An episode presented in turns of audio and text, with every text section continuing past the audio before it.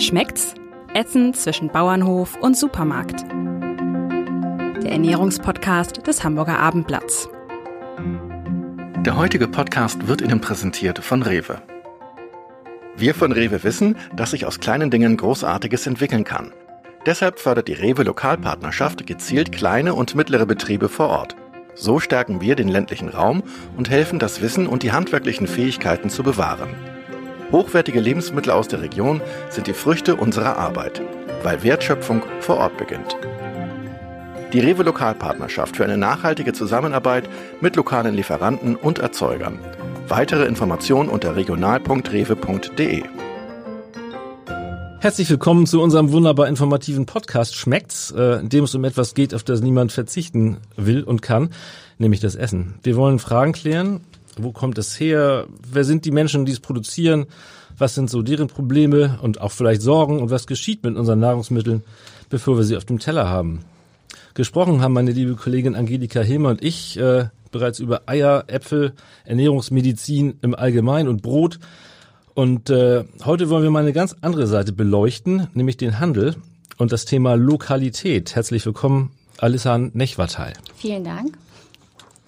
Ja, ähm, Sie haben ja schon in unserem Intro zu diesem Podcast gehört, dass die Rewe-Gruppe ein Programm, ein spezielles Programm aufgelegt hat, wo sie versucht, ähm, lokale äh, Erzeuger in den Supermarkt zu bekommen, also sprich äh, Landwirte und äh, Verarbeiter, die irgendwie in mehr oder weniger um in der Umgebung der einzelnen Märkte arbeiten.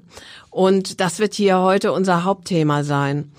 Ähm, damit will Rewe halt die lokale Wirtschaft fördern, aber auch Kundenwünsche erfüllen, weil immer mehr Kunden auch nach regionaler und lokal erzeugter Ware fragen. Das klingt erstmal nicht so spektakulär, aber wenn man bedenkt, dass es bundesweit 3600 Rewe-Märkte gibt, dann kann man sich schon vorstellen, dass so eine Kampagne Wumms entwickelt, wie vielleicht Olaf Scholz sagen würde, so wie er es gesagt hat, im Zusammenhang mit den Corona-Hilfen. Ja, zu diesem Thema, das sagte Jan-Erik Lindner schon, dürfen wir Alissa Nechwatal begrüßen. Sie ist Teamleiterin für den lokalen Einkauf äh, bei Rewe Nord. Das ist der Bereich äh, von Rewe, der im Prinzip von den Küsten bis zum Harz in etwa reicht. Und ich äh, möchte eigentlich gleich mit einer sehr allgemeinen Frage vielleicht einsteigen. Das regionale oder lokale, diese Gütemerkmale, ist das sozusagen das neue Frisch. Früher musste alles immer frisch sein, das ist heute natürlich auch noch so. Aber heute wird sehr viel stärker auch eben mit Regionalität beworben im Lebensmitteleinzelhandel allgemein und eben auch bei Rewe. Also ist das sozusagen das Merkmal von Lebensmitteln, auf denen die Kunden jetzt besonderen Wert legen. Moin erstmal von meiner Seite, äh, auch an die Zuhörer. Also ob regional das neue frisch ist. Ähm, die Frage ist ähm, bisschen schwierig, weil eigentlich ist Regionalität ja frisch. Also das ist ja eins der großen Vorteile von Regionalität oder Lokalität, dass die Ware besonders frisch ist. Ne? Also wenn wir uns jetzt mal durch die Warengruppen mal so durchschauen, äh, äh, dann beginnen wir vorne im Obst- und Gemüsebereich. Das kommt dann direkt vom Erzeuger. Ähm, viel, mit eine Vielzahl der Produkte mittlerweile. Oder dann gehen wir weiter in den Eierbereich. Dort haben wir mittlerweile Warengruppen beziehungsweise Produkte äh, von konventioneller Ware über Bioware. Wir haben aber auch mobilen Hühnerstall, was Regionalität mittlerweile ist ein ganz großes Thema. Also Regionalität ist frisch. Natürlich ist es ein Thema, womit man wirbt. Äh, wir als Rewe betreiben das aber nicht seit äh, gestern oder jetzt seit diesem Jahr erst. Ähm, ja, wir haben dieses Jahr eine große Kampagne gestartet, auch mit dem Thema Regionalität erneut. Ähm, bei uns wird das Thema aber bereits schon seit 2012 auch zentralseitig schon begleitet. Ähm, bei uns ist das so, ähm, wenn man das mal sich vorstellt, wir sind ein Einkauf, ein regionaler Einkauf und dort sind wir ein Lokalitätsteam, was an den Einkauf angesiedelt ist und wir kaufen dann direkt beim Bauern Ware, beziehungsweise wir äh, machen einen Vertrag mit dem Bauern und der liefert dann direkt bei uns in den Markt. Ist das ähm, quasi nur den Kundenwünschen geschuldet oder ist das auch einträglicher für eine Kette wie Rewe? Also natürlich versuchen wir immer äh, Kundenwünsche zu erfüllen, alle Kundenwünsche. Ähm, einträglich ist es auch auf jeden Fall. Also ähm, wir sprechen ja nicht öffentlich immer über Zahlen, aber ähm, natürlich ist das äh, wirtschaftlich auch ein Punkt, den man sehr gut begleiten kann. Ähm, das ist aber nicht der einzige Faktor, ne? sondern der, der viel interessantere Faktor ist natürlich auch noch zusätzlich, dass man einen ähm, engen Kontakt zwischen Markt und Landwirt wiederherstellt. Also eigentlich der frühere klassische Einkauf, wie es mal war, ne? ähm, dass ein ähm, Markt dann direkt beim Erzeuger eingekauft hat, ähm, das wollen wir eigentlich auch wieder fördern. Aber so ein kleiner Erzeuger, der kann ja nicht zu den Kosten produzieren wie ein großer Erzeuger oder ein großer Anbieter. Das heißt, wahrscheinlich muss doch Rewe mehr Geld für das Kilo Tomaten oder was auch immer äh, bezahlen, wenn es aus den vier Landen käme, um jetzt mal hier ein Hamburger Beispiel zu nehmen, als wenn es irgendwie aus Spanien angekarrt wird. Ähm, verzichtet Rewe da auf eine Marge? Eben sagten Sie, man kann damit Geld verdienen. Dann hieße das ja, dass die Kundschaft bereit wäre, dafür dann auch mehr zu zahlen. Mhm. Also wir haben ja unterschiedliche Kundenschichten. Ne? Also wir haben natürlich äh, Kunden, die natürlich auf den Preis achten und preisgünstige Produkte bei uns im Markt suchen und wir haben auch durchaus Kunden, Kunden, die natürlich ähm, auch bereit sind, ein bisschen mehr Geld zu bezahlen. Äh, ganz klar im Fokus bei dem Preis äh, steht im Lokalitätsbereich ähm, die beiderseitige Wirtschaftlichkeit. Also es ist natürlich so, dass das Produkt auch noch Spaß machen soll, aber auch beiden Spaß machen soll, dem Landwirten sowie aber auch hinterher dem Händler natürlich. Ähm, deswegen, äh, so reden wir auch mal mit unseren Bauern, die dann bei uns ankommen oder Landwirten. Ähm, die haben natürlich auch am Anfang immer erstmal so eine kleine Hemmung uns gegenüber und sagen, ja, und nicht, dass ihr meine Preise kaputt macht. Ähm, und da sagen wir auch immer schon ganz klar von vornherein. Also ihr meldet uns erstmal euren Preis, wir schauen uns den an. Ähm, aber auch Apothekerpreise, das muss man natürlich auch ein bisschen im Auge behalten. Apothekerpreise kauft der Kunde halt hinterher auch nicht. Ne? Aber es ist auch nicht so, dass da irgendwelche Preisdrückungen oder so bei uns im Lokalitätsbereich stattfinden würden. Warum ist man denn eigentlich auf, auf Marktseite nicht so konsequent und, und würde äh, vollständig auf so ganz weit gereiste Lebensmittel Äpfel aus Neuseeland zum Beispiel verzichten. Es ist natürlich aus Erziehungsgründen äh, wäre das ja eigentlich genau richtig, aber wahrscheinlich wird es einfach nicht funktionieren. Ne? Das würde nicht komplett funktionieren, nein. Also wir achten schon darauf, dass wir möglichst viele Lebensmittel regional einkaufen. Ähm, aber wenn man mal morgens so seinen eigenen Tag startet, also ich möchte nicht ohne Kaffee aufstehen. Ähm, deswegen, und der Kaffee, der wächst hier halt einfach nicht. Es gibt durchaus Warengruppen ähm, und Produkte, die natürlich nicht hier bei uns in der Region wachsen. Aber grundsätzlich achten wir schon darauf, dass wir möglichst viel regional beziehen. Rewe unterscheidet ja zwischen regional und lokal. Können Sie das kurz erklären, was da der Unterschied ist? Genau, also ähm, regional bei uns ähm, sind etwas größere Lieferanten schon, ähm, die teilweise sogar schon bei uns an die Lagerstandorte anliefern können, aber auch noch direkt an den Markt anliefern. Die beliefern meistens schon das ganze Bundesland. Das sind größere, das ist der große Unterschied quasi dazwischen, zwischen Regionalität und Lokalität. Also regional das gesamte Bundesland und lokal sind dann 50 Kilometer. Das heißt, da ist wirklich dann der ganz kleine Landwirt, der startet. Da achten wir auch immer darauf, dass wir die Landwirte nicht direkt überfordern. Bedeutet, der kommt eigentlich bei uns an und sagt, ich hätte gerne eine Rewe-Listung, jetzt mal ganz kurz und knapp gesagt. Und ähm, dann achten wir schon darauf, dass der halt auch wirklich nur vier, fünf, sechs Märkte sich nicht selbst überfordert und das ist dann Lokalität quasi. 50 Kilometer Radius, das sagen wir immer so. Ähm, wenig Märkte, keine Lageranlieferung. Ähm, regionale Lieferanten haben zum Beispiel teilweise auch schon Aktionen, die wir mit denen machen können, aber so Lokalität sind wirklich die ganz kleinen, kleinen äh, Pflänzchen, sagen wir immer noch. Wie kommen denn die kleinen Bauern auf die Idee, sich bei Ihnen zu melden und zu sagen, wir möchten gelistet werden? Ähm, es gibt mittlerweile, muss man so ganz klar sagen, ähm, auch Landwirte, die auf uns zukommen. Ähm, aber ganz klassisch ist es tatsächlich eher noch so, dass wir auf die Landwirte zugehen. Wir sind äh, dieses Jahr leider ja nicht mehr viel auf Messen unterwegs gewesen, ähm, haben dort Landwirte auch getroffen. Ähm, wir sind sehr viel ähm, auf äh, Hoffesten dann auch unterwegs gewesen, auf Wochenmärkten unterwegs gewesen, haben uns verschiedene Lieferanten rausgesucht ähm, und die haben wir dann kontaktiert. Landwirt. Wenn ein Landwirt auf uns zukommt, kommt er ganz oft über den Markt. Also der äh, traut sich nicht direkt an uns ran, ähm, sondern äh, landet dann bei einem Marktmanager von uns oder einem Kaufmann und ähm, die haben zum Beispiel Fragebögen ähm, vor Ort, die der Landwirt einfach ausfüllen kann. Da sind erstmal so ganz kurz und knapp einfach nur ein paar Fragen gestellt, so dass wir schon mal eine kleine Einschätzung haben, wie weit ist der Landwirt überhaupt, wie weit ist das Produkt schon, ne? Weil ähm, nicht jeder Landwirt kommt auch mit einem fertigen Produkt bei uns an. Oftmals ist es halt auch, ich habe Milch, was mache ich jetzt damit? Ne? So, ähm, das passiert halt auch öfter. Das heißt, äh, Sie haben also beschäftigen Menschen mit dem Traumjob eines Einkäufers, die täglich durch die Lande fahren, schöne Sachen probieren, sagen, das schmeckt mir, das ist gut. Ähm, das könnten wir mal machen. Oder wie kann ich mir das vorstellen? Ist es doch eher marktforschungsgetrieben, was, was Sie da tun? Beides und noch mehr. Also wir achten natürlich auch darauf, ähm, dass wir so ein bisschen die Zahlen im Blick mit haben, aber ein ganz wichtiger Bestandteil ist eigentlich, den Lieferanten wirklich von vornherein zu begleiten und durch den gesamten Prozess, ähm, so dass man quasi Produkte mitentwickelt oder das Produkt hinterher so marktreif bekommt, dass man es auch hinterher sicher für unsere Kunden in den Markt reinstellen ähm, kann, weil wir stellen natürlich auch nur sichere Produkte bei uns einfach in den Markt rein. Ne? Also da sind schon, hängt noch so ein kleiner Rattenschwanz dran und deswegen sind die Lokalitätsbeauftragten bei mir im Team schon immer sehr, sehr nah am Landwirten und kümmern sich also eigentlich um alle Belange, was der so hat. Das beginnt bei der Zertifizierung. Was brauche ich für eine Zertifizierung? Äh, wohin muss ich mich melden? Das äh, geht weiter über natürlich Geschmacksproben. Das geht ähm, dann noch über eine Produkthaftpflichtversicherung. Was muss da eigentlich überhaupt drinstehen? Brauche ich eine einfache? Brauche ich eine erweiterte Haftpflichtversicherung? Ähm, das sind ganz, ganz viele Schritte, die dann, die die dann begleiten. Mein Team sagt auch oft, wir sind auch mittlerweile Versicherungsmakler.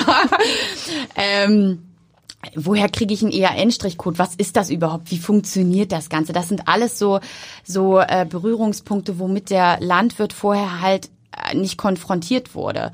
Ähm, Manchmal sagen wir auch so ganz liebevoll zu unserem Team, wir sind so das Büro der Landwirte, weil so ein richtiges Büro haben die ja oftmals auch nicht. Ähm, und ähm, dann kommen die halt mit ihren Anfragen bei uns an und die ganzen Lokalitätsbeauftragten kümmern sich dann halt um alle Belange, bis das Produkt hinterher dann äh, im Markt steht. Und was ist ein EAN-Strichcode? Ein EAN-Strichcode ist das, damit das hinterher in der Kasse eingelesen wird. Also das, was auch die Kunden kennen. Das ist nicht noch was zwischen Nein, Handel und, und, und Erzeuger, sondern das Ding, was wir alle immer vor Augen genau, haben. Genau, das Ding, Ja. was immer alle vor Augen haben. Und wo man keinen Preis mehr ablesen kann dann Genau. als Kunde. Genau. Wenn ich jetzt Marktleiter bin und habe einen guten Freund aus alten Jugendtagen und der brennt irgendwie Schnaps in seiner Garage oder kocht Bonbons oder produziert äh, Schokolade oder wie auch immer, der sagt, Mensch, den Kumpel hätte ich gern bei mir im Regal. Was macht denn, was macht er denn dann? Da muss man mal ganz Konkret. klassisch äh, oder ganz klar vorher bei uns unterscheiden. Also wir haben ja eigenständige Kaufleute bei uns, äh, die könnten natürlich sofort sagen, ich nehme das Produkt bei mir in den Markt rein. Ähm, der sichert sich aber auch erstmal ein bisschen vorher ab. Also nicht nur, weil es der Nachbar ist, kommt das Produkt ins Supermarktregal. Ähm, wenn es ein Marktmanager ist, also ein, eine Filiale, die über uns gesteuert ist, kann das Produkt natürlich nicht einfach so in den Markt. Ähm, dann kann sich der Marktmanager äh, bei uns melden und äh, uns den Lieferanten empfehlen und dann würden wir auf den Lieferanten darauf zugehen und dann äh, alle weiteren Schritte mit ihm einleiten. Dann würden wir halt auch erstmal mit so einem Fragebogen starten, dann gucken, wie weit ist der Lieferant. Ähm, hinfahren, das tun wir auch sehr häufig ähm, und dann den ganzen administrativen Part machen. Wie lange dauert so ein Verfahren? Können Sie das in etwa einschätzen? Das kommt immer ganz auf den Lieferanten an. Also es gibt Lieferanten, die haben es tatsächlich schon geschafft, innerhalb von einer Woche zentralseitig abgeschlossen zu sein. Ähm, die sind dann aber auch sehr dahinterher. Also ähm, wir haben natürlich solche und solche Lieferanten. Ähm, wir haben auch Lieferanten, die halt ähm, den Handel noch gar nicht so im, im Fokus haben und erstmal noch andere Wege gehen. Und dann zieht sich natürlich auch so ein, so ein Listungsprozess. Ne? Aber grundsätzlich kann man schon sagen, wenn von beiden Seiten auf Hochtouren gearbeitet wird, dann kann das Produkt schon relativ schnell auch bei uns in den Märkten stehen. Sie haben ja bei dem lokalen Einkauf, das sagten Sie ja auch, dass die Bauern direkt zu den einzelnen Märkten liefern, also wenig Transportwege. Ähm, ich sag mal, überregional und eben auch schon auf der regionalen, auf der Bundeslandebene gibt es ja dann Zentralleger, wo dann erstmal alles hingekarrt und von dort an die Märkte verteilt wird. Gibt es da Überlegungen, die Logistik auch wieder ein bisschen ich sag mal, mit, mit feineren Netzstrukturen zu machen, um Transporte zu sparen? Oder sind das zwei Welten? Nein, also natürlich achten wir schon immer darauf. Wir haben ja jetzt ähm, aktuell bei uns in der Region so drei Hauptlagerstandorte, von wo aus die Ware geht. Wir haben einen weiteren ähm, Lagerstandort in Henstedt-Ohlsburg, der ist ähm, geplant, der ist auch gerade schon im Bau, der ist, das ist ja auch schon ganz groß durch die Medien gegangen. Aber grundsätzlich achten wir schon immer darauf, auch an den Lagerstandorten, dass natürlich nicht sinnlos Ware hin und her gefahren äh, wird, sondern da werden schon Touren gemacht. Ne? Also der LKW, wir nehmen jetzt einfach mal das klassische Beispiel Hamburg, da fährt der LKW in Stelle los ähm, und der fährt dann halt auch mehrere Märkte in Hamburg an und nicht nur einen in Hamburg und dann einen in Bremen und so, da werden halt schon professionelle Tourenpläne Pläne gemacht. Ja, aber man könnte sich ja auch statt vier Zentralleger, das ist dann Schleswig-Holstein und Hamburg hauptsächlich wahrscheinlich, ne? Und nördliches Niedersachsen, wo die sind, diese vier, könnte man sich ja auch 40 vorstellen, um das sozusagen noch ein bisschen kleinräumiger zu verteilen. Oder bringt das transporttechnisch gar nichts? Weil man sowieso sozusagen von einem Schiff dann eben dann 40 Leger anfahren müsste, anstatt nur vier anzufahren. Ja, also da müsste ich jetzt passen tatsächlich, ja. weil ich nicht so tief in dem ja. Logistikthema drin bin. Und ähm, also bei uns ist es ja grundsätzlich so, dass unsere Streckenlieferanten, also unsere lokalen Lieferanten direkt mhm. den Markt anfahren. Ja.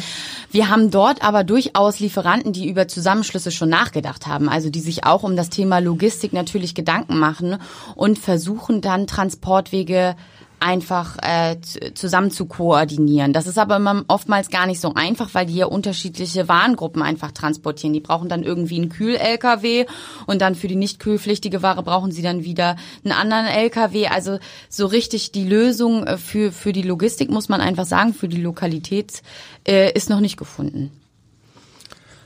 Insofern wäre ja eigentlich die Lokalität und Regionalität eigentlich äh, nur eine konsequente Rückkehr zu vernünftigen Warenhandel, so, so Wochenmarkt 3.0 oder sowas, ne? Ja, es, es ist so ein bisschen back to the roots, beziehungsweise ähm, dadurch, dass es bei Rewe ja schon seit 2012 ist, ist es bei uns mittlerweile halt auch schon gelebte Praxis. Ne? Also sowohl zentralseitig, aber auch in den Märkten und bei den Kaufleuten ist das ein ganz wichtiges Thema, was absolut im Fokus steht. Ne? Das Handwerkliche und Traditionelle, eigentlich gibt es ja nichts, nichts Schöneres, ne? Merken Sie auch in den Märkten, dass Kunden mehr, mehr sprechen über das, was sie kaufen wollen, dass sie mehr ihre Bedürfnisse äh, äußern? Ähm, oder ist das, in, also wir hören das oft von den Produzenten, mit denen wir bisher gesprochen haben, ne, dass die eigentlich immer viel mehr erklären wollen und und müssen, ähm, was ja eigentlich auch gut ist, weil das zeigt, dass die Menschen sich mehr mit dem Thema Essen beschäftigen. Ist das mhm. in den Märkten auch zu merken? Können Sie das beurteilen? Ähm, hundertprozentig kann ich das nicht beurteilen. Ich kann das nur beurteilen dadurch, was bei uns an Kundenanfragen reinkommt über den Kundenservice. Und das muss man sagen, ist bisher zu diesem Thema, zumindest was bei mir auf dem Tisch dann hinterher ankommt, noch nicht so viel. Mhm. Also der Kunde möchte natürlich eine gewisse Transparenz wissen, ähm, geht dann aber gerne zum Erzeuger und erkundigt sich wirklich dort. Die machen ja auch viele Hoffeste, die Erzeuger. Ähm, und da sieht man dann ja auch den echten Prozess. Ne? Hinterher das fertige, fertige Produkt sieht man bei uns im Markt Markt.